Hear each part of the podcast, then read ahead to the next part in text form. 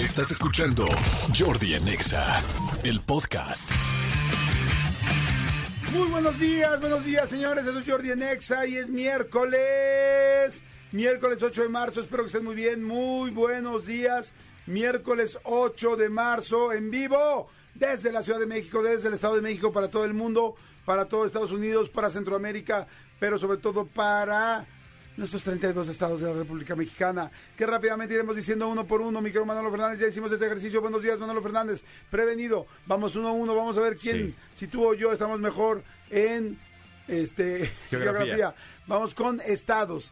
Estados, no ciudades, ¿ok? Arranco, Nuevo León, Jalisco, mm, Yucatán, Estado de México, Tlaxcala, Ciudad de México, Puebla, Nayarit, Baja California Norte, Baja California Sur, eh, Sonora, Sinaloa, Chihuahua, eh, Tamaulipas, este, Morelos, Veracruz, eh, Quintana Roo, eh, mm, Oaxaca, Chiapas, Yucatán. Tabasco. Ya Eh, dije Yucatán, ¿eh? Ah, ya viste. Ah, ok, este. eh, Michoacán, Este. ¡Ah! Guerrero. ¿Qué nos falta? Ah, Nuevo León, ¿ya dijiste? Ya, ya dijiste Ya. Nuevo León. Eh, Chihuahua, ya dijimos. Sonora, ya dijimos. Tamaulipas, ya dijimos. Durango, Querétaro. Zacatecas. ¡Ay! Me mataste. Este. ¡Ay! Por aquí abajito. Chiapas. Eh, ya dijimos Sí. Oaxaca, ya dijimos Guerrero, ya dijimos Morelos. Ya dijimos. Este. Veracruz, ya dijimos. Tabasco, ya dijimos. eh, no, creo que no, no. Tabasco. Tabasco. Este, Madre Santa. Eh, a ver, en el centro. Estado de México, ya dijiste. Ya lo dije, sí. Mm, dijimos Querétaro. ¡Ay, que nos bate! La gente ya afuera está jugando con nosotros y eso me encanta. Este, ¡Ay! Ya sé, ya sé. dilo, dilo. Ya, ya Aguascalientes. no- Aguascalientes. San Luis Potosí. San Luis Potosí. Ajá, Estamos muy en medio, San Luis Potosí. Ay, no, San Luis, tanto que nos escucha San Luis y yo olvidándome. Sí, sí, sí. no, eso no. No se olvida San Luis Potosí. No, no. Distrito. Federal ya dijiste también, ¿no? Ya, Ciudad de México. Ciudad de México, sí. Querétaro. Querétaro, ya ya lo dijimos. dije. Puebla. Guanajuato. Ya dije Puebla también. Guanajuato. Guanajuato, nos faltaba Guanajuato, Celaya, que nos escuchan sí. bien Guanajuato, Sí. San Miguel de Allende, Celaya, este, todo Guanajuato en general. Como Y- Hidalgo, Hidalgo, claro. aquí cerquita de aquí. Ay, bueno, pues en fin, saludos absolutamente a todos en este miércoles 8 de marzo, un miércoles importantísimo, súper, súper este, importante, porque hoy, señores, este, bueno, primeramente eso, antes de clavarme con este tema, porque el tema que voy a decir es muy importante, porque hoy es Día Internacional de la Mujer, es un día importante, rimísimo. Nada más antes de esto quiero decir que hace dos años ya, caray, falleció Cepillín un día como hoy. ¿En serio? Qué rápido, ¿no? Uy, le mandamos un abrazo grande a toda la familia de Cepillín porque además ahorita también la están pasando bien complicada. Este, uno de los nietos de Cepillín eh, le encontraron un tumor y está internado y bueno, creo que está ya un poquito mejor, pero abrazo grande, grande, grande, por supuesto, hasta el cielo a Cepillín y a la gente que está aquí, a, a, a mi querido Cepi Junior y a, y a toda su familia, les mandamos un abrazo grande, los queremos y los queremos mucho en este programa.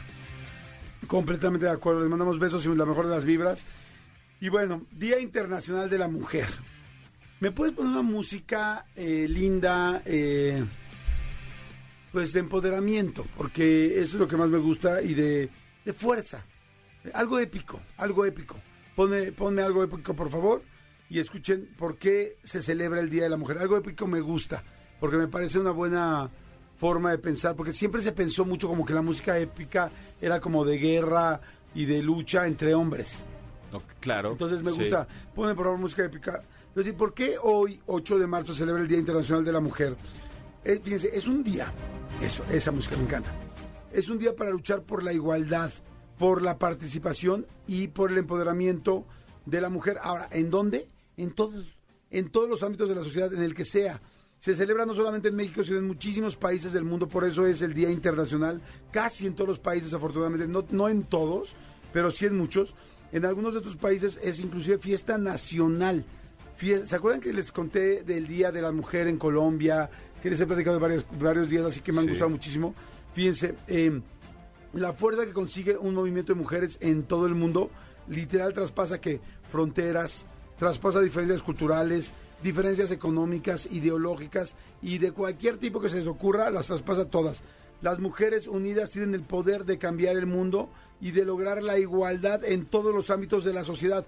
Por eso es muy importante que contribuyamos con este eh, artículo y, por- y- conocer prácticamente qué es el Día de la Mujer, por qué es tan importante la mujer, porque lamentablemente, pues gracias a, pues a la sociedad, como la vivimos en los años pasados, décadas pasadas e inclusive siglos pasados, eh, lamentablemente se estaba pues dejando a un lado muchísimo de todo el talento, poder, inteligencia que una mujer podía tener y que fue una tontería haber tenido tantos años eh, sin, sin aprovechar pues a las mujeres que, que, pues, prácticamente todos tenemos tantas hombres y mujeres con esta igualdad tenemos tantas posibilidades de hacer las cosas bien y tener un mejor planeta que fíjate quizá fíjate lo que voy a decir nunca lo había pensado pero quizá si no hubiera visto tanto machismo en el mundo quizá hoy el planeta estaría mejor. Quizá las mujeres hubieran- que, que son madres la mujer pues, por naturaleza no necesariamente todas pero por naturaleza sí. Quizá por algo es la madre naturaleza y no el padre naturaleza. O sea quizá las mujeres hubieran cuidado más el planeta si hubieran estado el mundo más a cargo de mujeres que de hombres. Sí, es, es completamente real y yo también platicando con muchas este, amigas que, que me jacto de tener muchas, muchas de ellas, eh, también ese tema de que, de, de que queremos, o sea, no, no necesitamos empoderar a la mujer, la mujer está, ya es suficientemente empoderada, la mujer ya sabe lo que puede y lo que quiere hacer, e incluso yo sé que a muchas mujeres les molesta este tema de que por fuerza tiene que ser una mujer en este cargo por- para que haya igualdad, es que, o sea, no es que sea una mujer o un hombre, o sea, las mujeres son perfectamente capaces de hacer absolutamente todo lo que quieran y más. De entrada, pues pueden hacer lo que nosotros no podemos, que es dar vida, ¿no? Y eso es increíble. Este, yo respeto muchísimo a todas las mujeres, respeto a todos mis prójimos, pero respeto a las mujeres de una manera impresionante, como tú dices. Las mujeres son en gran parte el sostén de esta sociedad. Sí, yo también, yo tengo, por ejemplo, yo muchas más amigas mujeres creo que hombres. Eh, tengo muy buenos amigos, mis amigos son, tengo seis muy buenos amigos, mis mejores amigos, pero tengo muchas amigas, muchas amigas. Y creo que me gusta mucho hablar con las mujeres, me gusta mucho acercarme. Creo que yo tengo una buena parte de energía femenina y esa energía femenina conecta muy bien con las mujeres. Me gusta hablar de emociones, me gusta hablar de sentimientos, me gusta hablar de cosas profundas. Y no es que los hombres no, no podamos hablar de cosas profundas, evidentemente sí, pero la mujer tiene mucho más tendencia a eso.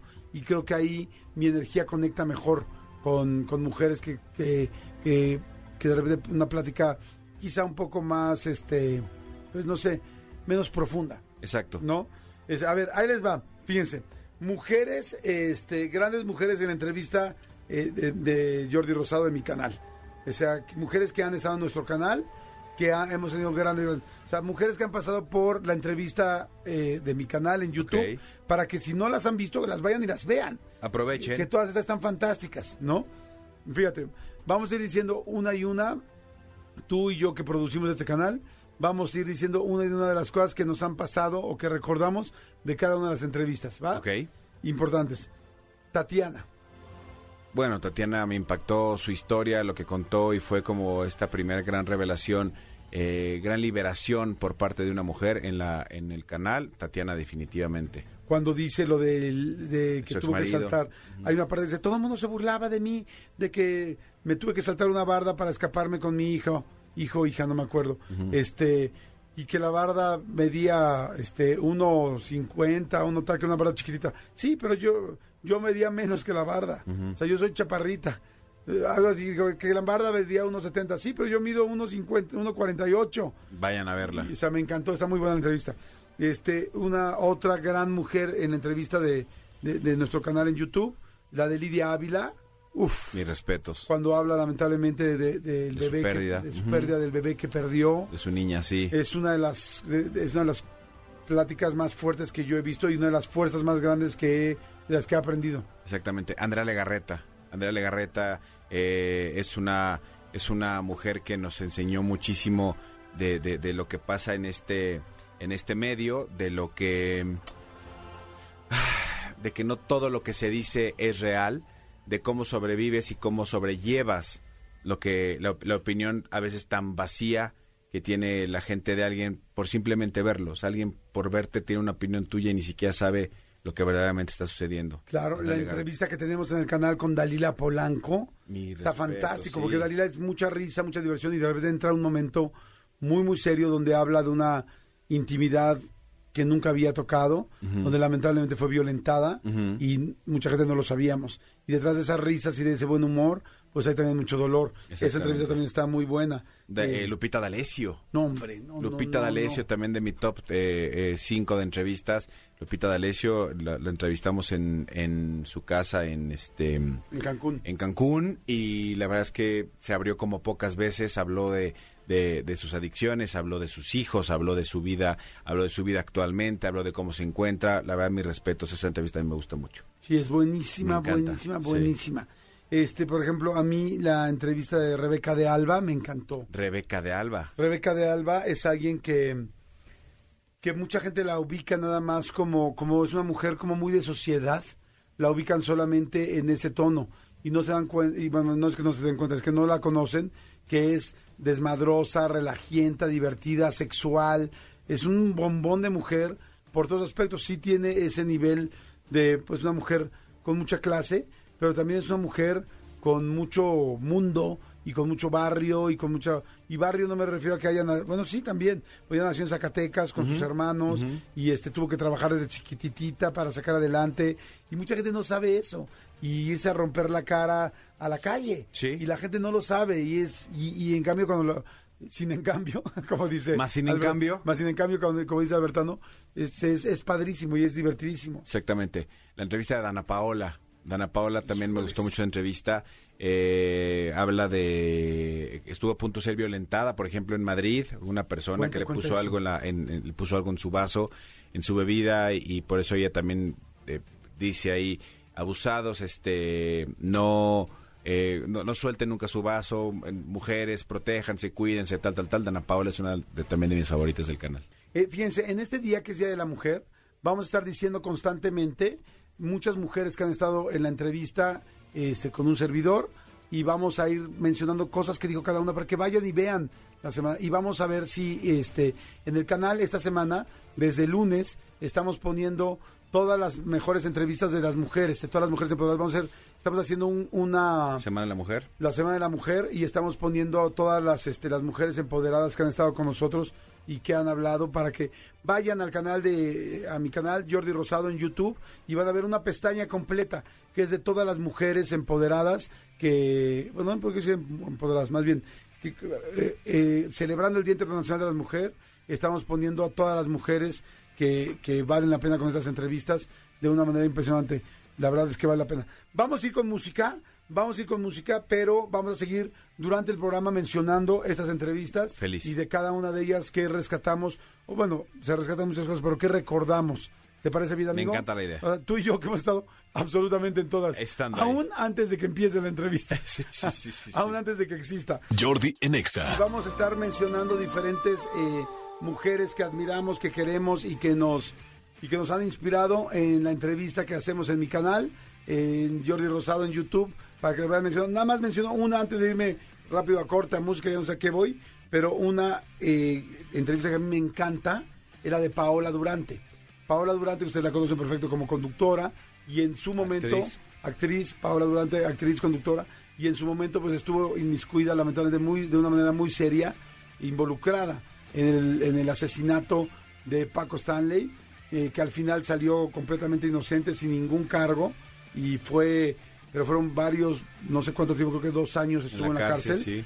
y fue fuertísima. Es una entrevista que a mí me impactó de cómo se fueron dando las cosas, porque nos explicó todo, cómo se fue dando todo, eh, cómo la fueron pues metiendo en ese problema en el cual ella no tenía nivel en el entierro. Y saben que más que una persona inocente, eh, yo conforme fui conociendo la historia, yo vi en ella una gran ingenuidad, en ella y en su mamá. Hay una parte de la entrevista que digo, ¿cómo es posible que los papás no intervinieron aquí, no hicieron tal cosa? Porque esto se estaba haciendo demasiado grande. Yo creo que jamás se imaginaron Las dimensiones. la sí. dimensión del asunto y que realmente su hija iba a estar más de, les digo, como dos años en la cárcel por una situación así, de la cual no tenía nada que ver. Está interesantísima. Y si me lo permiten, vean los dos lados de la historia. La entrevista con Paola Durante y por otro lado la entrevista con Mario Besares. Ambas vista la misma situación desde diferentes puntos de vista. No. Están en mi canal de YouTube, métanse ahorita a YouTube, este Jordi Rosado, y ahí le ponen Jordi, o le ponen Jordi Rosado y Paola Durante, y les va a salir y los va a mandar directo a la entrevista del canal. ¿Estás de acuerdo? Exactamente. Jordi en Exa. Seguimos aquí en Jordi en Exa en este 8 de marzo, eh, Día de la Mujer, y estamos recordando de eh, mi canal de YouTube, pues grandes mujeres que han tenido entrevistas muy interesantes, eh, que han estado en la entrevista y que nos han pues enseñado la fuerza que, que- que- que tienen como personas y además como mujeres, ¿no? Así es. ¿Quién más, amigo, te, te parece digna de comentar? Fernanda Castillo. Uf, Fernanda Castillo es una entrevista que me fascina. Es una entrevista, Fernanda Castillo nos narra muchísimas cosas, evidentemente al principio todo lo que le costó llegar a donde está el día de hoy, pero también eh, de cómo eh, muchas veces la cosificaban eh, por el personaje de Mónica Robles que hacía en El Señor de los Cielos, que era como muy, muy sexual, muy sensual. Eh, ha- había gente que confundía eso con, con la vida real.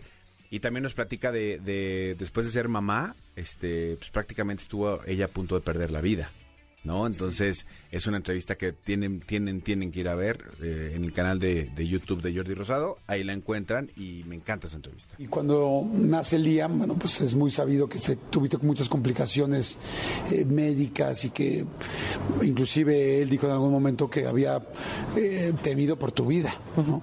¿Cómo estás? Muy bien. Muy, estoy enormemente agradecida de estar viva. Y también de que, tal vez de que me haya pasado eso. Porque si no me hubiera pasado eso, jamás hubiera tenido yo la certeza, como la tengo hoy en día, de que la vida se acaba en cualquier instante. Se acaba. Se acaba. Uno tiene la idea de que de que cuando se va a acabar tu vida tienes que sentir mucho dolor o tiene que ser una como una cosa apoteósica, ¿no? No sé qué, o sea, pasan cosas apoteósicas, un accidente, una cosa brutal. Gracias. Eh, y no, yo no sentía dolor cuando, cuando tuve esta complicación tres semanas después de que naciera Liam.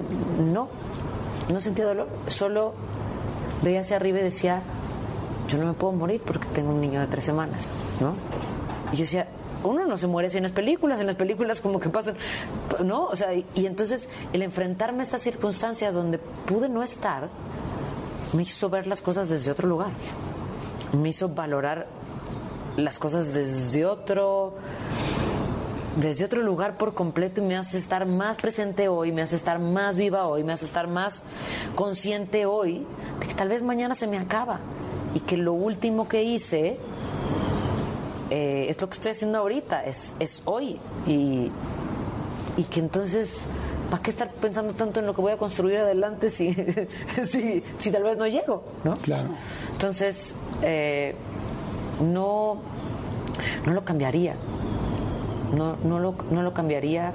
eh, y hemos salido adelante, estoy muy bien de salud.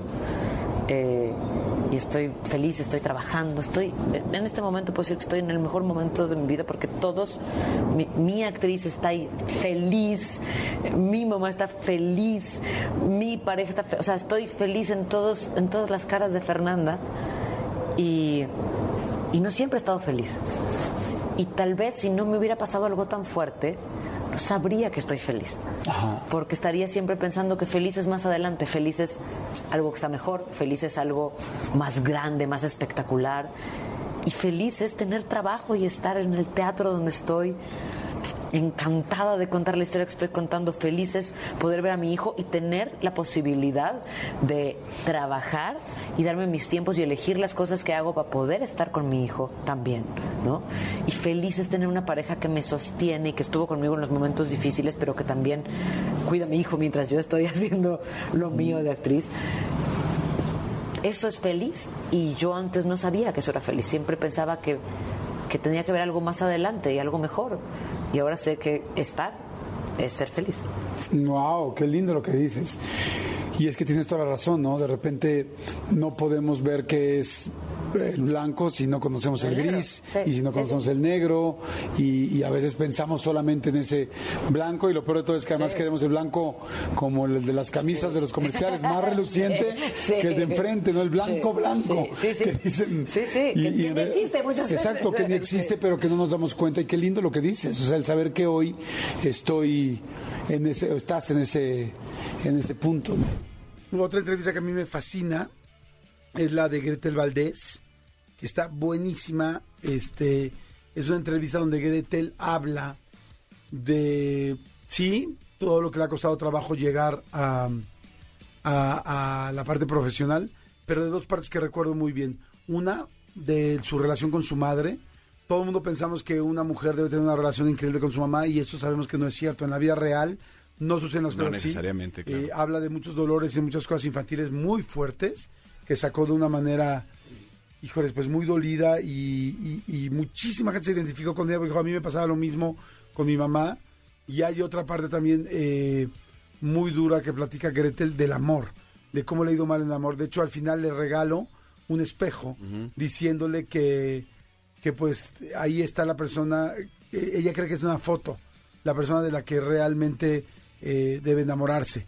Y entonces la abre y es un espejo. Está preciosa la entrevista. Vayan a verla con Gretel Valdés también en el, en el canal.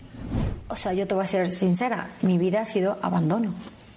Hasta que llegué a un punto dije, basta. Pero sabes que ese basta lo entendí hasta que fui mamá. Y dije basta en todos los sentidos. Claro. En hermana, en mamá, en, en- en relaciones, en amigos, Sí. en situaciones, en todo dije basta. Yo no tuve una infancia nada linda. Yo nunca tuve una muy buena relación con mi mamá. Chocábamos mucho. Porque yo la entiendo. Ella, al principio de chava, yo no entendía. Yo decía, pero ¿por qué me trata así? ¿Por qué tengo que pasar por esto? ¿Por qué tengo que vivir esto? Yo no lo entendía.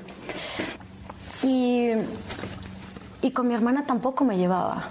¿Sabes? Yo era como el patito relegado y, y, tenía, o sea, muchas situaciones que- que- no estaban padres, ¿sabes? Que, que tuve que vivir en mi infancia. ¿Algún otro amigo que te llame? Michelle? Rodríguez. Michelle. Rodríguez, este, es una entrevista que pues está más en boga que nunca, por eh, nos platica todo la discriminación que, que sufrió por, por su aspecto físico, eh, que mucha gente eh, pensaría que le abrió puertas, ¿no? Eh, y la gente que ni siquiera se fijaba en el talento y únicamente por su aspecto físico es que la, la, la descartaban ni siquiera de, de- de- le daban la oportunidad de, de competir por un papel o por un proyecto. Entonces narra cómo todo fue todo fue este proceso eh, lo que sintió lo que fue y por supuesto platicamos de, de- de todo lo que ha hecho y es una mujer estúpidamente talentosa. Sí. muy cañón. Hace poco todavía en una entrevista para hoy me preguntaron que si creía que el físico era importante para esta carrera, ¿no?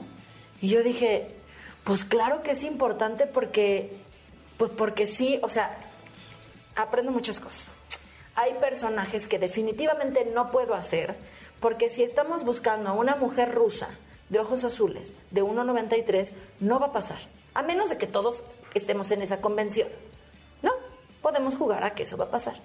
Pero si es una mujer en los años 20, la carcelera, y no dice más, pruébenme, lo puedo hacer. ¿Sabes? Si dice, ahora vamos a ver a una mujer que mató a sus hijos y los tiraba a la basura porque ella vendía con su marido. Pruébenme. ¿Qué más dice? ¿Dice es chaparrita? ¿No dice? Ah, me voy a ir a formar esa fila. Entonces en la escuela me encargué de entrenarme mucho y de hacer lo más que pudiera, ¿no? Y creo que soy muy capaz. Hay cosas que no puedo hacer. Hay muchísimas cosas que puedo hechizar y parece que las estoy haciendo. Y hay muchas que no voy a hacer.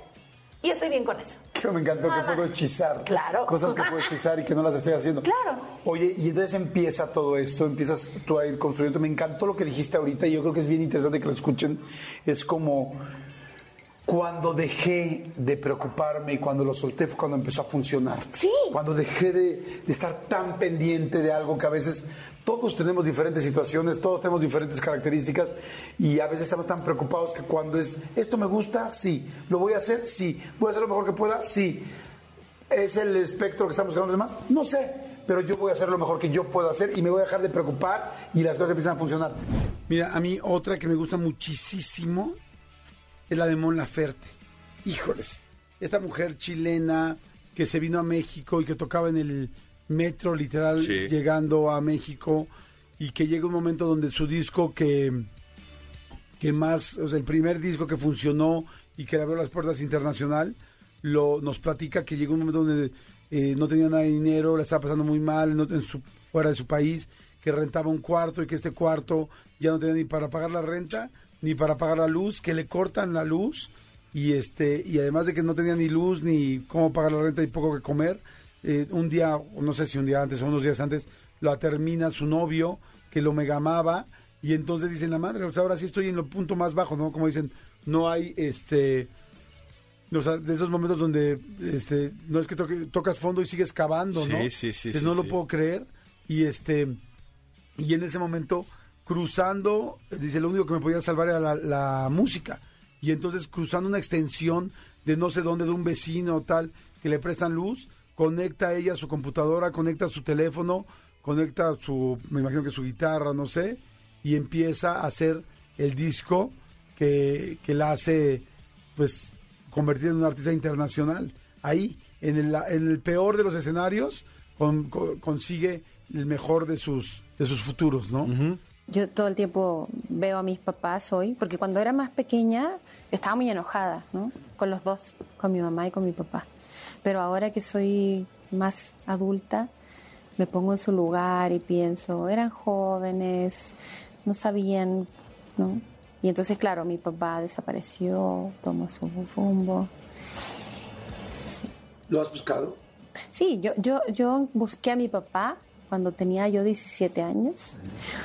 Eh, me acuerdo, esto es muy de película, estaba yo viendo la televisión en la noche, las noticias, y aparece este, una noticia de, de una exposición de mi papá. Mi papá es pintor. Ajá, es pintor. Y yo no lo podía creer que estaba viendo que, mi- que estaban pasando las noticias a mi papá. Entonces yo no, yo no tenía ni un contacto con él, no sabía dónde estaba, estaba como, como que había desaparecido del mapa. Entonces llamé al, al canal, al noticiero, me dieron el teléfono y lo llamé por teléfono. Y ahí empezamos a hablar de a poquito. eh, y fue como conocernos, porque, claro, yo dejé de verlo a los siete años, era muy pequeña, tengo recuerdos muy bonitos de él, de cuando era muy chiquitita, pero esta era una nueva, eh, era un nuevo papá, otro, era otro hombre y yo era otra hija, ¿no? Este, ya adolescente. Entonces ahí fue como conocernos de nuevo eh, a mi papá. ¿Y él ahora disfruta tu éxito? Sí. O sea, ubica perfecto todo Sí, lo que claro. haces profesionalmente. Sí, es súper fan, o sea, obvio. Qué buena onda. Sí. Los dos, o sea, antes yo te digo que yo a los dos los culpaba mucho, los señalaba mucho. eh, no se los decía directamente, ¿no? Pero yo decía, ay, pero ¿por qué son así? Como que poca madre. Eh, ahora me llevo muy bien con los dos y los dos son súper fan, este, se saben las canciones y súper lindos, ¿no? Qué padre. Sí. Oye, ¿cómo era la vida con Solange de chiquitas? ¿Cómo era juntas? ¿Eran juguetonas? Tú eres más grande, ¿no? Sí, yo soy un año, diez meses mayor que mi hermana. Ajá. Y cómo era divertida, imagínate, dos niñas casi de la misma edad. eh, jugábamos un montón, peleábamos un montón, este, así a veces nos jalábamos el cabello y todo, pero lo- lo- era muy bonito estar con mi hermana. Eh, me acuerdo que nos divertíamos mucho de una manera bien especial porque mi mamá es muy creativa, entonces siempre nos, nos ponía a inventar historias, este, o sea, o si veíamos la tele, le bajábamos el volumen y teníamos que hablar como nosotras, hacer como los, Guau. los textos, ¿no? Ajá. Era todo muy creativo en casa eh, y pues sí, eso. Entonces, sí, pues ser, ser creativo, hablar, estar ahí y, y jugar con ellas. Y las peleas. Ella, ella es una persona emocional, porque tú me has dicho que tú eres intensa. Sí. ¿Ella sí, también? Sí, sí, sí, muy, muy. ¿Y quién ganaba cuando se jalaban los pelos? Ella ganaba. Pero ganaba porque como era la chiquita, venía mi mamá y a la que castigaban, pues era a mí, porque yo era la grande, ¿no? Entonces como, ah, tú tienes la culpa porque ella es chiquita. Entonces siempre me castigaban por su culpa, ¿Qué? cabrona. ¿Te acuerdas de un castigo así muy fuerte que te habían puesto? No, no. No, no, no. Bueno, la, sí, sí estaba la chancla voladora. La chancla voladora. Sí. Ah, también hay en Chile hay chancla voladora. Porque aquí aventan un chancla, la avientan, regresa. Es un boomerang aquí las Qué mujeres. loco, ¿no? Ahora no, no, no- ni se nos ocurre como darle un chanclazo a Sí. su hijo. ¿Qué comían? ¿Qué comían en tu casa cuando estabas chiquita? Siempre todo el mundo tiene como un platillo así que ah, yo por ejemplo en mi casa era milanesas empanizadas con espagueti blanco a la crema y era como, wow, nuestro día. Nosotras comíamos mucho que arroz con huevo o arroz con salchicha, era como mi favorito. ¿Arroz con huevo estrellado? Ajá, arroz con huevo estrellado. Nosotros éramos- o sea, pasamos una etapa que éramos muy pobres, o sea, muy la neta. Es algo preciosa esa entrevista, bueno, me fascina. Por favor, si pueden, pónganle en YouTube ahorita Jordi Rosado y Mon Laferte, o Jordi Rosado y Gretel Valdés, o Jordi Rosado y Fernanda Fernanda Castillo. Castillo. Y este, y véanlas. Ahora, es mucho más fácil meterse al canal y buscarlas ahí dentro del canal, ¿no, amigo? Exactamente. ¿Cómo le eh, hacen? le ponen Jordi Rosado en YouTube, tal cual, ahí va, va a aparecer eh, el canal, le dan clic ahí y vamos a- van, a, van a ver que hay eh, algunos apartados. La más reciente, tal. Vamos a poner un apartado, estamos poniendo esta semana un apartado que es, es este la Semana de la Mujer, las, eh, las, las entrevistas que ustedes han elegido como las, las favoritas y las que nosotros creemos que deben de ver porque vale mucho la pena que así lo hagan y ahí está en el canal, le dan clic y la pueden ver, pero en el buscador pueden poner la que se les pegue la gana, o sea, hay muchísimas. Exactamente. Jordi en Exa. Seguimos en este programa especial hoy del Día de la Mujer, en este miércoles 9 de marzo. Mándenos WhatsApps al 5584 111407. ¿Qué opinan? ¿Qué les está gustando? ¿Qué, le movemos? ¿Qué le cambiamos? También pueden llamar a la cabina, no amigo, y mandar, y mandar este eh, tweets. Exactamente, arroba Jordi Nexa con el hashtag Jordi Nexa o márquenos 51 66 3849 51 66 3850 y, y díganos cuál, cuál de todas las estamos diciendo, por ejemplo, su entrevista favorita. ¿Cuál de todas las entrevistas de mujeres que hemos puesto en el canal es la que a ustedes les gusta más? Una cosa es la que tiene más views, una cosa es la que nos cae mejor, otra cosa es la más guapa, pero ¿cuál es la que más les gusta a cada uno de ustedes? Que además se vale que cada quien tenga su propia opinión, porque además también de eso alimentamos y hacemos el programa. Otra de las que definitivamente, amigo, me gustaría recordar, si me lo permites, De las entrevistas con mujeres. las entrevistas Hoy con estamos mujeres. poniendo entrevistas con mujeres em, este, que respetamos, que nos han enseñado y que nos han inspirado. exactamente, Ana Bárbara. Ana Bárbara es una entrevista que fuimos a hacer a Los Ángeles, eh, estuvimos allá con ella. Ana Bárbara es una mujer que eh, le ha pasado absolutamente de todo. Ana Bárbara ha estado en las muy arribas, en las bajas, en las muy bajas. Eh, Ana Bárbara se ha enfrentado de, frente con la muerte. Ana Bárbara es una mujer que ha, tenido que sacar adelante a, a- sus hijos. Ana Bárbara es una mujer que se ha enfrentado a- al dedo machista. Es una mujer que ha hecho absolutamente todo por sacar adelante hijos en que incluso no son, no es la madre biológica de sus niños, pero que ahorita son eh, los pedazos de su alma. Sí, así los, así los, los determina ella, los denomina ella. De hecho, eh, comentario de la canción, ¿no? Sí. Dice pedazos de mi alma y todo eso. Está increíble, está preciosa. Vamos a escuchar un pedacito. Un pedacito. Órale, venga. Oye, ¿y en qué momento eh, se va tu papá? ¿Cuántos años tenías tú? ¿La primera vez? O bueno, primera la vez que se va. La definitiva que es cuando ya dices, ah, No, no, es que, es que la que más me pegó fue cuando Ah, ok. estaba chiquita. Ah, cuéntame. La más grande me dolió, pero de eso de que del dejo que tienes de conciencia, ya te dice que quizás sea lo mejor aunque no estés feliz, ¿me entiendes? Yo lo que más recuerdo es cuando mi papá, mi mamá no puede creer que me acuerdo, yo tenía creo que cuatro años. Máximo, cuatro, cinco, seis, siete. Mi hermana, yo creo que tenía cuatro años. O sea, ¿cómo dices? ¿Cómo una niña se acuerda de algo así? Yo me acuerdo mi mamá y mi papá jaloneándose así. No, mi mamá diciéndole, no te vayas, hijito. Y yo, ay, ¿a dónde va mi papá? Me acuerdo, y mis hermanos, y todo un jaloneo muy fuerte, muy cañón. Y este, y, y un tío, un tío abuelo, ahí con mi papá haciendo como que acompañaba a mi papá. Y mi mamá dice, es que ¿cómo te acuerdas? Pero en mi mente quizá ya no, no haya sido así, pero yo me acuerdo que eh, la luz del sol daba la camioneta, sí, y a, y a todos nosotros muy iluminados por el sol y el jaloneo. Qué triste, ¿no? Sí. Cañón. Te va mi papá y mi mamá hasta donde yo recuerdo, mi hermano entero, que lo amo con todo mi, te amo pedazo de mi alma. Ayer eres bien cariñosa, ¿no? Pues los amo, son mi vida. ¿Y así también con tus parejas? Sí. Ay, qué Sí, rico. Sí, sí, soy. Qué rico una tanti- mujer que es así, tanti- cariñosa. Sí, sí, sí, yo soy, tengo como que la hormona, todo lo que da, no se nota, será. Este, y mi, mi hermano, mi mamá se queda con los cinco, con los cuatro, cuatro niñas y un bebé de, de meses. Y luego ya es cuando los seguimos a, a Veracruz. Ajá. Pero, ¿y tú veías a tu papá una vez que se separan? O sea, ¿estaba presente o no? Eh, No, mi mamá lo siguió a, a Veracruz y mis, me- mis recuerdos son, son fuertes. Lo, lo encontramos, ahora sí que, y lo busqué hasta de la cama. Ay, cabrón, ¿verdad? Como ahorita que habrá. Es que previo a esta charla estábamos hablando muy sinceramente que las cosas en la vida pues nos marcan y, y- y son parte de nuestra historia ya para Claro. siempre. O sea, nada de que, ay, me despegué de mi infancia. No, te sigue acompañando, está para mis canciones, la verdad. Entonces, mi- encontramos a mi papá. ¿En Veracruz? En Veracruz. Él jugaba carreras de caballos y estaba cuidando un caballo en esa época y mi mamá ya lo alcanzó y ahí vivimos, co- co- ahí eh, vivimos juntos con él, pero muy muy tri- de una manera muy triste. O sea, vivíamos muy humildes, pero como de ayuda con una, una familia. No, es que esto ya es psicología, tú esto para superar todos estos traumas con aquí en tu show. Fue muy fuerte mi vida de chiquita porque fue con muchos contrastes. Un papá que i- se iba y luego no estaba y mi mamá traba- siempre a mi mamá sí la recuerdo siempre trabajando, tejiendo, vendiendo cosas americanas para sacar a sus hijos. ¿Iba a, a Estados Unidos a comprar cosas? Sí. ¿o cómo? Ajá, ah, ok. Wow, fantástica, fantástica. Otra entrevista que a mí me ha inspirado muchísimo de las mujeres que he tenido la oportunidad de entrevistar y que hoy estamos haciendo como esta recopilación es eh, Niurka.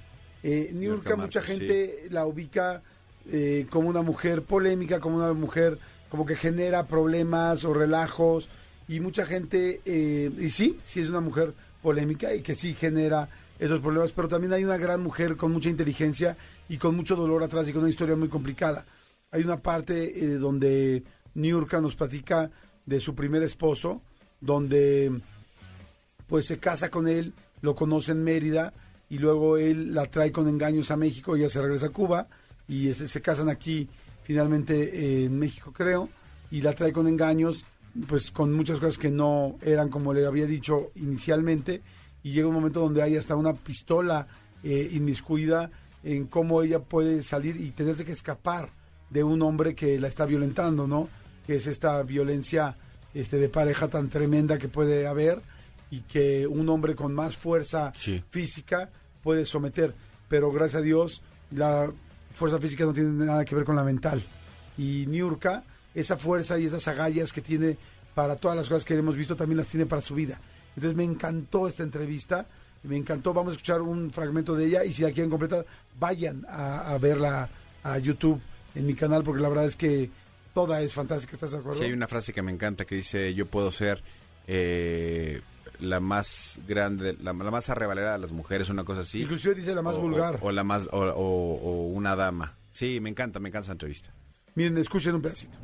Una vez fui a reclamarle a, una, a uno de esos departamentos donde eh, estaba él haciendo su trabajo de intervenir teléfonos eh, y le fui a reclamar porque había acabado de llegar mi mamá al departamento.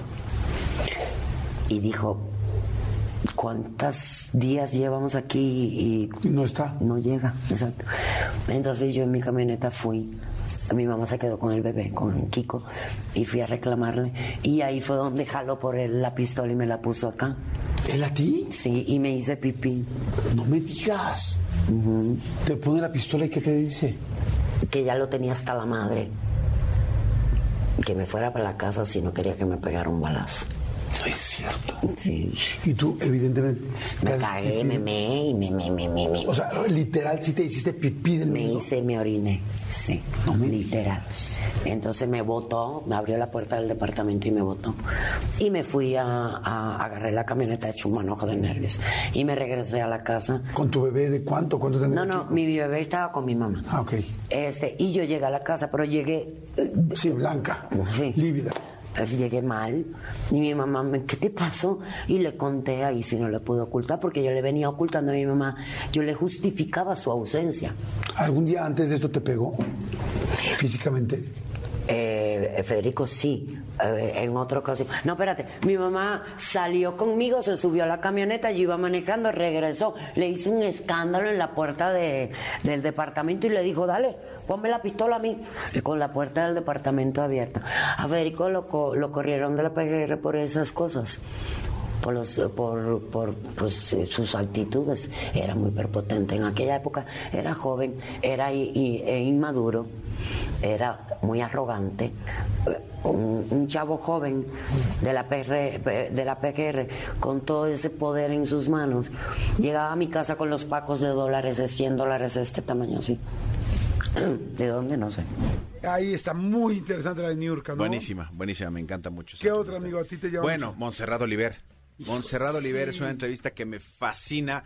Es una mujer divertida, es una mujer aventada, es una mujer echada para adelante, una mujer que siempre vemos, que si cuatro elementos, que si una cosa, que si las Olimpiadas, que si tal. Por supuesto, platica todo eso de esta mujer eh, eh, aventurera que, que anda por el mundo literal, pues descubriendo todo pero también nos cuenta eh, pues cómo le, le costó trabajo su primer matrimonio, un matrimonio que ella no quería necesariamente tener, eh, su primer, el momento en el que toma la decisión de, de- de aceptarse para luego compartir a los demás este su verdadero yo, es una mujer que nos enseña pues que no hay imposible, es una mujer que por supuesto eh, al principio todo este tema del modelaje y una mujer estúpidamente guapa, eh, pues llamaba mucho la atención, pero, pero ella traía mucho, mucho más adentro que únicamente eh, un rostro o un, un cuerpo o una mujer de esas condiciones. Entonces, escuchemos un pedacito para que, para que recordemos juntos de lo que se trata, eh, pero a Monserrat Oliver, mis respetos,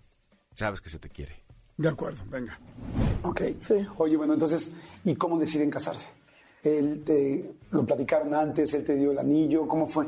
No, pues ya ni me acuerdo, fíjate. Pues es que era lógico que si andaba yo con alguien era porque nos queríamos casar algún día. O sea, esa estaba en mi mentalidad. Entonces, sí me acuerdo que pues un día, a lo mejor dijimos algún día nos casamos y así, pero pues no. Y de repente un día me acuerdo que me dio el anillo. Que mendiga, mi tía se burló mucho que porque que si no venía con lupa integrada. Porque el diamante era chiquito. chiquito. Ay, no, no. Pero bueno, que ay, total. Este, y, y me dio mucho nervio porque cuando lo vi abajo de un mono, me acuerdo, le digo, no. ¿Cómo, sí. cómo te lo dio? Me lo dio, me dio un mono de peluche horrible y abajo del mono de peluche, estaba muy feo el mono de peluche. Estaba horrible el mono de peluche y abajo del brazo traía el anillo. Y entonces yo lo veía y yo, no. Y me decía, sí, yo no, sí, no, sí, como que decía yo, ¿y será que ya me quiero casar tan pronto? Pero bueno. ¿Cuántos años tendrías? Total, no, 23. Oh, estás 22. chiquita. Tenía 22 y al año me casé, de que me dio el anillo casi al año, entonces me casé de 23. Ok. Sí, súper chava. ¿Lo Hoy en día no lo volvería a hacer a los 23, no chiste. Pues te entra el nervio. Y luego tenía un pretendiente de aquí de México que me decía, si, si hay duda, siempre es no. Y yo, uy, ay, ¿cómo saber qué es el indicado? Qué nervio. Porque para mí en mi mente siempre fue para toda la vida. Y Así ese- que me y- criaron. Claro. Ya Y el hoy me relajo. levantaba la mano. Ya hoy en día me relajo. Sí, pero el pretendiente levantaba la mano así como de, oye, pues yo sí quiero. O sea, Pues, como piénsalo pues bien sí. conmigo. Pues sí. Oye, ¿te casaste por la iglesia? Claro. No, bueno, sí, claro, pues sí, con tu por familia. Por supuesto, por la iglesia, por lo civil, hice boda en Monterrey, en el Club Industriales. Sí. Ok. ¿Y si al ¿Qué final- ¿Qué pagaste tú? Con mi trabajo, sí. Cum- ¿Cumpliste lo que dijiste con lo tu que mamá de llegar virgen al matrimonio? Claro, yo llegué nerviosísima a la luna de miel, pero ilusionada, ¿A ¿verdad? dónde fue- se fueron de luna de miel? A, Maya- a Miami, a Hawái. Ah, qué padre. Que también yo intercambié por unas fotos. Ajá. Qué risa, todo intercambié. Pues es que en esta vida hay que ver cómo lo vas Sí, generando. no, no, pero hoy, hoy digo, oye, ¿este cabrón qué hizo? o sea, que hice todo. Oye, ¿y cómo? Sí, Te voy a decir algo. porque ni eso hizo. Oye. Oye, te voy a decir algo real. Conozco a muy poca gente que realmente se haya casado eh, virgen. Debe Pues, haber mucho nervio, ¿no? Debe Sí. haber mucho nervio, ¿no? Sí, claro, nervio, pero ilusión también. Tenías, o sea, cuando, cuando te casas, ¿qué ilusiones tenías? ¿Qué, qué te ilusionaba? ¿Qué querías? Ahí era muy ridículo, pero mi ilusión era dormir en su pecho. Ay, qué- Muchas películas de princesas vi. Pero bueno, esa era, mi, esa era mi gran ilusión. Y luego decía yo, ay, bueno, tener una casa y tener una familia, pues todo lo que oyes y que hasta el, el perro, la, este Golden al lado, todo eso. ¿Número de hijos tenías así hasta pensar? Cuatro. Yo quería cuatro. Dos niños y dos niñas, claro. Ok. Sí, todo. Ok. Y cuando llega la, bueno, la Cuando noche, llega la de- noche de, bodas, ¡oh, sorpresa! Que- no, no, no es cierto, no hubo sorpresa así de ese estilo. Pero, pero pues sí, este, él también, Era, era su primera vez. pues al parecer sí era casto. Y entonces pues fue un desastre. no pasó nada. ¿Lo comentaron? O sea, fue así como, No, oye, no ¿qué quería pasó, hablarlo tal? Mucho, pero pues sí, pero él se sentía responsable, era más grande, era el hombre, entonces, entonces dije, pues ve al doctor. Y luego el doctor ya quería que en la luna de miel uno se bañara con el otro, muy así, muy... Y yo decía, espérate, cálmate, vámonos paso por paso, yo bien mocha. Pero bueno, total, sí, seguimos porque me casé para toda la vida y todo, ¿Cuánto bien, tiempo estuvieron esperando que todo se resolviera y todo, nunca se resolvió. Estuve cuatro años. Ok. Wow. Otra entrevista de mujer inspiradora. Eh, para mí es mi socia Marta Higareda. Sí, bueno. Híjoles, esa entrevista me fascinó, me gustó. La hicimos en Los Ángeles, eh, más o menos como a principios del año pasado. Este, me encantó. Y hay una parte específica de las que yo más recuerdo de Marta, donde habla de cómo ella se, se procura las cosas que le pasan, cómo considera y cómo cree en el futuro y cómo cree en que hay diferentes dimensiones y que tú te puedes, si confías en ti, si crees en ti, puedes hablarle inclusive a tu Marta del futuro, a tu Laura, Fernanda, María, este, como te llames, del futuro.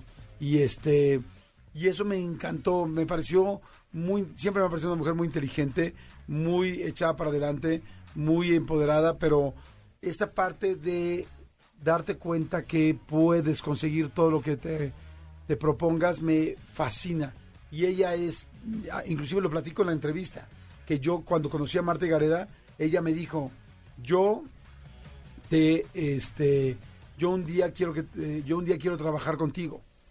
Y, y- y eso me lo digo cuando era estudiante en una conferencia que yo di y corte a seis años después la veo entrando en la cabina de radio cuando iba a presentar la película de Amarte Duele en su personaje de Renata como protagonista.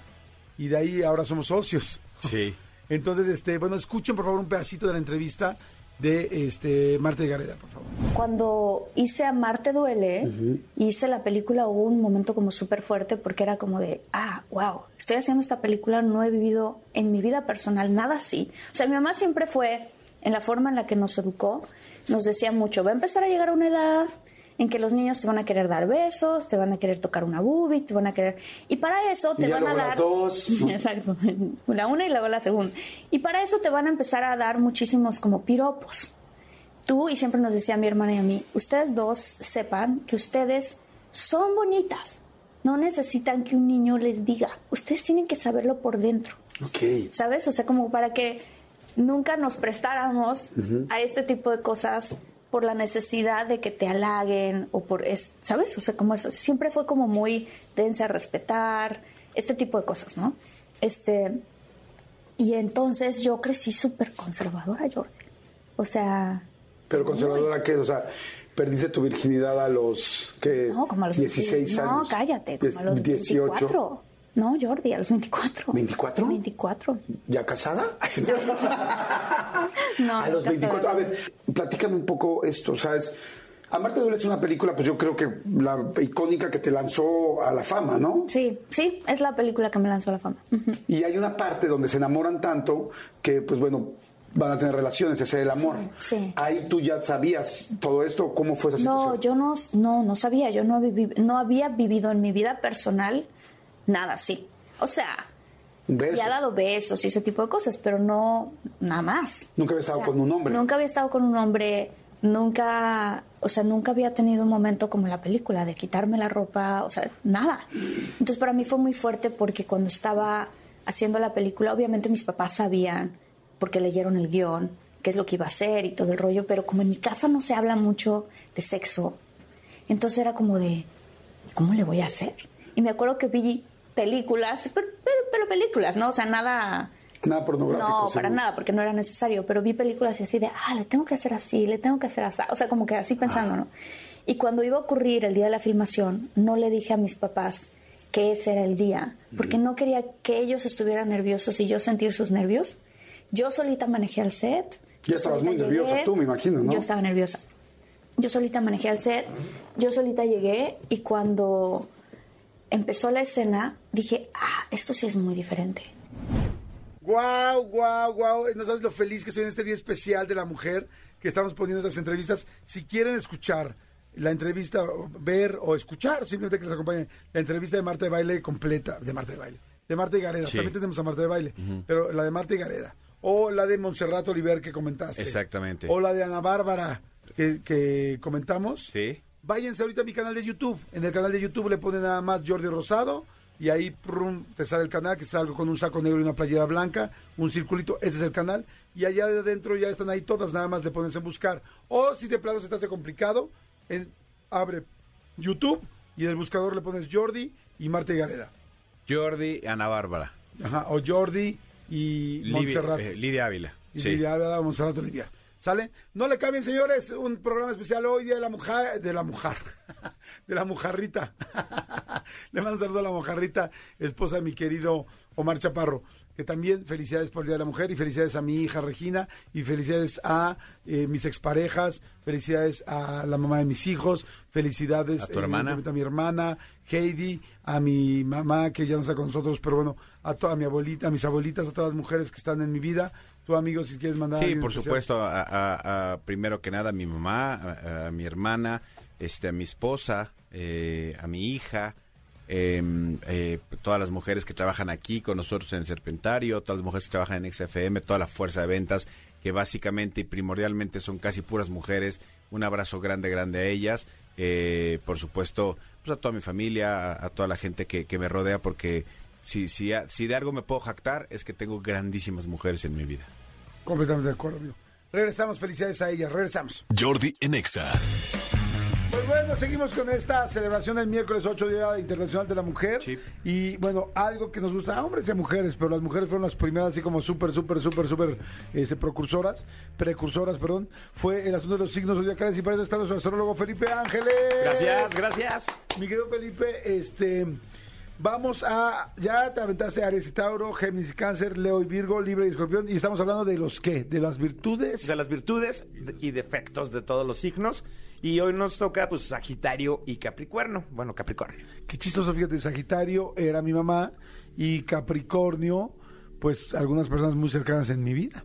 O sea que dices, mira, eh, eh, son signos de mujeres para mí, para- de mujeres Sí, cercanas. De mujeres cercanas, y sobre todo Capricornio es muy fuerte signo. Entonces nos arrancamos con virtudes de... Capricornio. ¿O no de Sagitario? Sagitario, Ah, por eso, Sagitario. Sagitario, vamos Eso. con Sagitario. Por eso, vamos. Por eso. Y Sagitario está regido por Júpiter, y s- que eso es ya de- de- desde el principio ya es una virtud, ¿no? Porque Júpiter es el planeta del futuro, la expansión, el desarrollo y sobre todo las cosas buenas, ¿no? La, la- la suerte también está relacionada con este planeta. Entonces Júpiter es expansivo, por lo cual crea que provoca que Sagitario sea aventurero, expansivo, libre, que le gusta divertirse, le gusta ver la vida con optimismo. Son personas que van a tener siempre una sonrisa en la cara aunque le están pasando demasiado mal. Entonces, Sagitario tiene muchas virtudes que, que ofrecer y tiene mucho talento a desarrollar. Son personas que llegan a ser directores, presidentes, eh, gerentes, que, la vida los está premiando mucho muy rápido. Eh, pero como les gusta la libertad, la mayoría, mucha gente del signo de, Sagitario, pues tienen sus negocios, les gusta ser su propio jefe, les gusta ayudar a crecer a otras personas eh, y siempre van a buscar los beneficios para su equipo, para las personas que pertenezcan a su equipo. Les encantan estar de de perro por todo el planeta, les encanta si ellos tuvieran la posibilidad y, y la economía suficiente para ir viviendo en un país cada dos meses, créanme que serían las personas más felices de, del todo el planeta Tierra, la neta. Entonces, son personas que, que siempre están buscando estar en libertad. O sea, no significa que estén en libertinaje ni que estén ahí poniendo el cuerno, ni mucho menos, pero simplemente el que disfrutan vivir su, su tiempo a su manera, a, su modo y estar viajando y estar conociendo y conociendo gentes de otras culturas son buenísimos para poder hacer negocios con personas de otros países, que sea ser el enlace entre esos países y, y México, por decirlo de alguna manera. Entonces son excelentes mediadores, son excelentes oradores son buenas personas, son buenos amigos, son un poquito excéntricos, la neta sí son un poquito excéntricos, pero esa es la parte chida que tienen este signo, ¿no? Que, que pueden alcanzar y ser libres y divertirse y no les importan los prejuicios de los demás hacia ellos porque ellos tampoco tienen prejuicios. Ellos no critican, ellos no, no, no hablan mal de nadie, simple y sencillamente son personas que se enfocan en su espacio y si su espacio está armónico, para ellos está perfecto. Así que son buenos colaboradores, son buenos compañeros de trabajo, son personas guías, son personas que nacieron para guiar a, los demás, pero bajo su estilo y bajo su manera de ser. No son restrictivos, no son personas que, que, que te pongan límites, porque para ellos la vida es demasiado corta y tienen que vivirla de una, de una vez por todas. Entonces, eso está padre, la parte de, de Sagitario, que son súper inteligentes también, son súper honestos. Eh, siempre están el pendiente de las personas que aman, que forman su, su círculo. Y, pero también hay una cosa padre que dentro de las virtudes que es, es que ellos construyen su casa como su templo. Eh, toda la decoración y todo eso es para que su espacio sea armónico y sea zen y se sientan a gusto ellos o ellas ahí en, su espacio, en su casa tienen muchas amistades, tienen diferentes grupos de amigos y saben eh, a cuál ir, a cuál no, van, tienen una vida variada, ¿no? Y en círculos de amigos variados de todas índolas y de todas, de todas, de todos los círculos sociales, ellos van a estar muy felices ahí. No les importa tanto vestir a la moda, la verdad, mientras se vean bien y consideren que están bien, porque no se atan a nada, no se atan a ideas, no se atan a, tendencias, no, se nota si no se atan a eso. Si ven algo que les gusta en una, tienda, en una tienda departamental, pues van, se lo compran, pero no es con la finalidad de, de me compré una cosa de marca o no marca, simplemente me gustó y me lo compré, entonces eso está bueno. Y tienen un buen sentido para las finanzas, tienen un buen sentido financiero, entonces creo que esa parte está, está interesante para la gente de Sagitario, porque pues, son expansión, futuro y desarrollo, entonces son expertos en crear nuevos negocios, nuevas ideas para el desarrollo de las personas que, estiman. Y siempre están buscando evolucionar, siempre están buscando cambiar, siempre están buscando esta parte de sentirse renovados, de sentirse nuevos, de sentirse una, personas diferentes cada día, interpretar un nuevo personaje, por decirlo de alguna manera. Les gusta, les gusta sentirse así y la verdad es que son personas felices, son personas alegres y son personas equilibradas. Ok, y ahora vamos con los defectos de Sagitario. De Sagitario. Así es. Si no saben aprovechar su tiempo y su libertad, entonces se vuelven restrictivos se vuelven restrictivos consigo mismos. Eh, son personas que, si no pueden eh, realizar todos los planes y proyectos, entonces se estancan. es muy fácil que ellos se puedan estancar si ya no creen en lo que están haciendo, si no están enamorados o enamoradas del proyecto, si no tiene vida, si no, si no está circulando, si no tiene movimiento eh, lo que estén haciendo, sea, en el plan pareja, en el plan amistades, en el plan familia, en el plan laboral, en lo que sea, eh, entonces se van a estancar y no van a dar pasos, no van a caminar, no van a, resolver.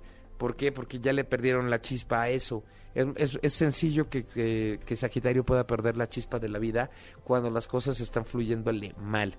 Entonces, expansión, futuro y desarrollo, para ellos se pueden convertir en tomar malas decisiones económicas. Entonces, te termina la expansión dejar de pensar a futuro o de poder resolver y tener nuevas ideas, sino que simplemente se van a enfrascar en tratar de resolver lo que está pasando y lo que está mal, lo que está estancado, y no se dan cuenta que están haciendo el hoyo más grande, ¿no? Que están haciendo que este problema crezca, crezca, crezca tanto, que no, que llega un momento que no tenga ya una solución, que ya no se pueda solucionar.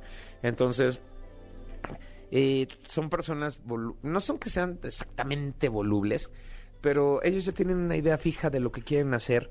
Entonces, esa es la parte en la que te pueden decir que no a los planes o dejar de convivir contigo porque ya sienten que no está la vibra conectando o, uno de los dos grupos evolucionó y entonces ya no se sienten chidos y ya te dejan de buscar y, y se van a otra cosa.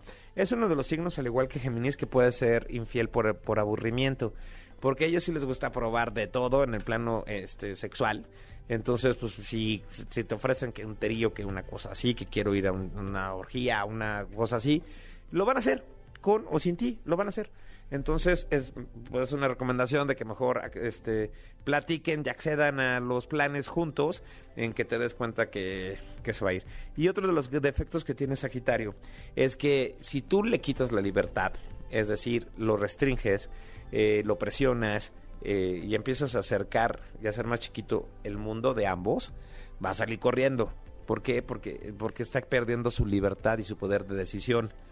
Entonces, eh, tienes que, que tienen, que hablar mucho con la gente de Sagitario, tienen que nutrirles muchísimo para evitar este, que este gran problema que tienen de salir huyendo, de salir corriendo, eh, pues sea tan grande y tan fuerte que no lo pueden resolver, ¿no? Entonces, eh, es importante para ellos y por favor, Sagitario, no huyas de las cosas, no huyas de los problemas, no huyas porque tu parte negativa este pues te estanca, ¿no? Entonces, hay que aprender a solucionar, a darle giro a las cosas, a darle giro a la vida para que eh, no caigas en esta en esta parte de los defectos y sí pueden hacer sí pueden llegar a ser hirientes en el plano sentimental. Ahí están y ahora sí nos vamos con las virtudes de Capricornio. Capricornio, exactamente. Ya, Capricornio. ya- ya estamos en enero. Ya estamos en enero. Ya. Capricornio y vamos, arráncate. tiene eh, virtudes muy interesantes.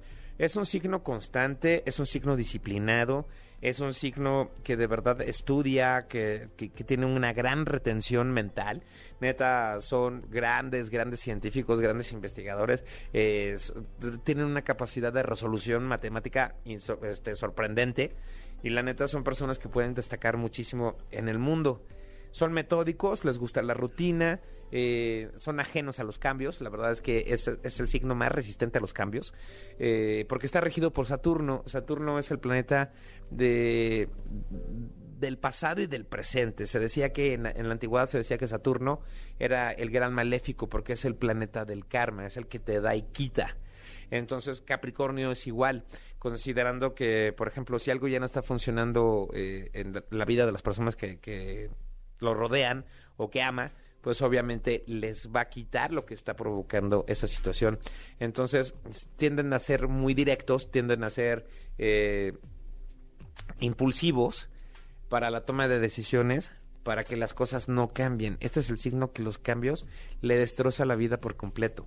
Entonces van a estar en plano evolutivo, van a estar haciendo todo lo posible para que te sientas a gusto, para que te sientas bien, son buenos amigos, son buenos escuchas, eh, tienen grandes planes y proyectos, eh, son, son aventureros, pero a la mera hora de, de- de aven- de aventurarse, bueno, pues prefieren caer un poquito en la rutina. Es decir, si descubrieron un destino turístico que les gustó, entonces van a estar yendo constantemente a ese destino en vez de, de arriesgarse a ir a, a otros, ¿no? Es un signo también que la rutina es parte fundamental de su vida. Eh, tiene que todo estar planificado, todo tiene que estar en horario. Son buenos, eh, buenos administradores del tiempo saben cómo maximizar y aprovechar lo que está a su alrededor para poder obtener un resultado. Entonces, son, son personas creativas, son personas que tienen talento especial para la organización.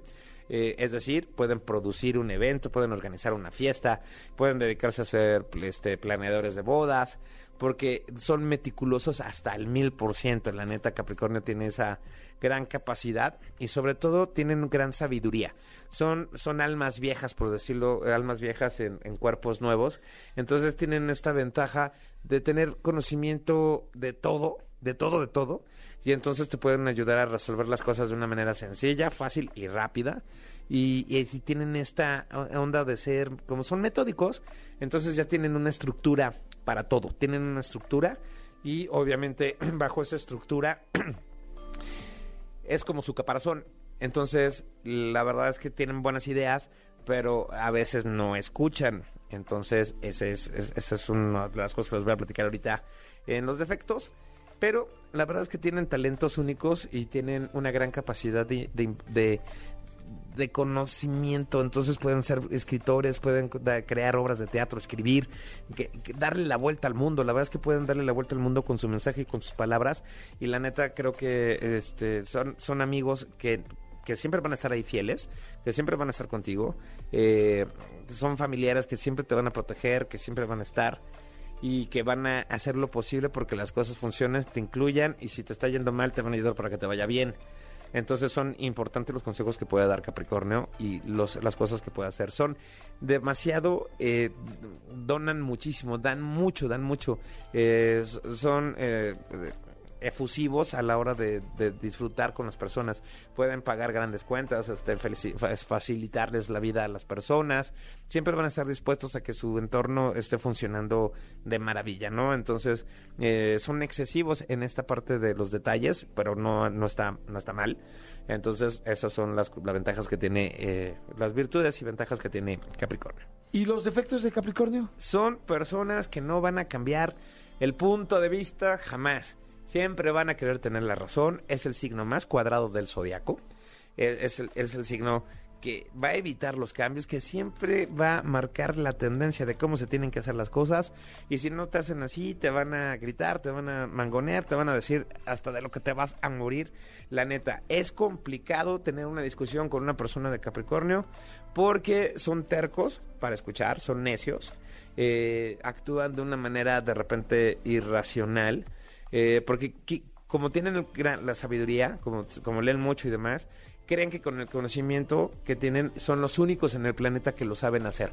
Entonces, ese es un conflicto muy grande. Son celosos, son posesivos con las parejas, con los amigos. La, verdad es que sí. Eh, como no les gustan los cambios y no les gustan las situaciones eh, nuevas, por decirlo de alguna manera, pues sí tienen ahí conflicto con este rollo.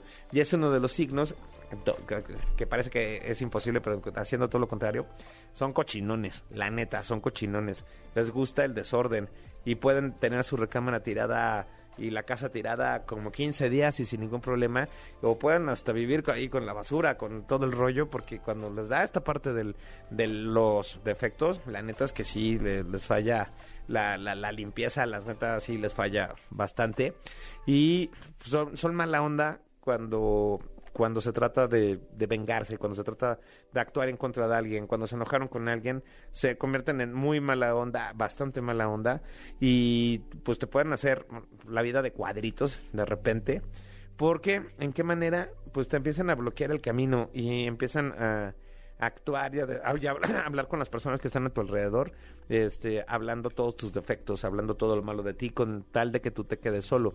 Porque la intención de los Capricornios, como que también les gusta estar solos, ¿no? Por la sabiduría del signo, pues obviamente saben las debilidades de los demás y sobre eso van a empezar a trabajar y van a empezar a, a atacar.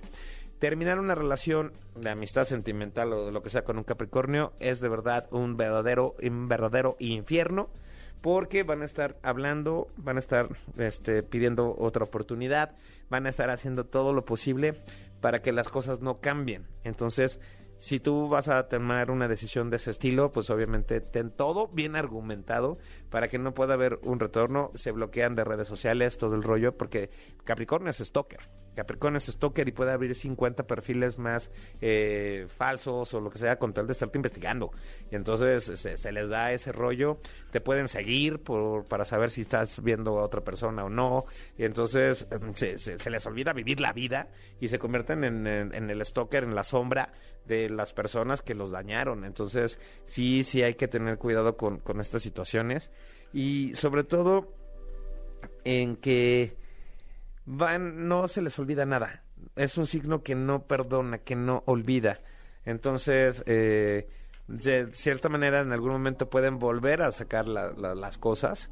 Y eso les hace daño porque desafortunadamente Capricornio es uno de los que de los signos que más puede sufrir del estómago, eh, del hígado, de los riñones y demás porque pues se la van a pasar haciendo muchísimos berrinches y corajes porque es un signo corajudo, es un signo que si las cosas no salen nos las dicen como ellos quieren, entonces van a buscar la manera de hacerlo, avientan cosas, se ponen de malas, son súper este, eh, hirientes, mal hablados a, la hora de, estar atacando y la neta esas son las ventajas. De que Capricornios yo les recomiendo un buen, un buen rollo, este, que procuren añadir nuevas aventuras a su vida, la neta, nuevas cosas, eh, que se dejen llevar por los demás para que puedan ustedes vivir de una manera diferente y empezar a expandir su mundo, porque eso va a ser la clave para que ustedes estén felices siempre y la neta, nada les falte. Ahí está Sagitario y Capricornio ya listos y repasados en este eh, 8 de marzo.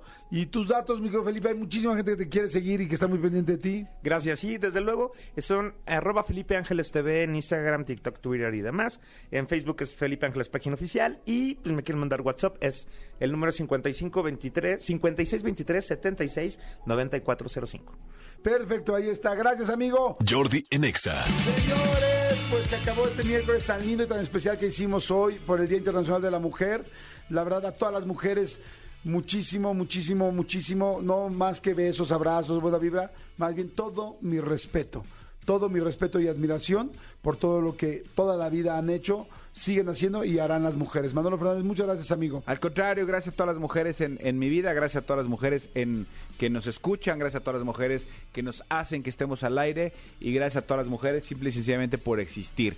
Eh, como decimos, no es que las celebremos o no un día, no, simplemente hoy que sea como un buen este sacudidón para recordarnos pues que son unas chingonas. O sea, y la igualdad de género, que es lo más importante. Exactamente. Gracias, mi querido Tony, gracias, mi querido Cristian. Hoy tenemos tiempo con toda la calma del mundo. Muchas gracias. Salimos muy bien del aire, entramos al horario que tenemos que entrar. Somos unos disciplinados Salimos, de los horarios. Caray, somos fantásticos.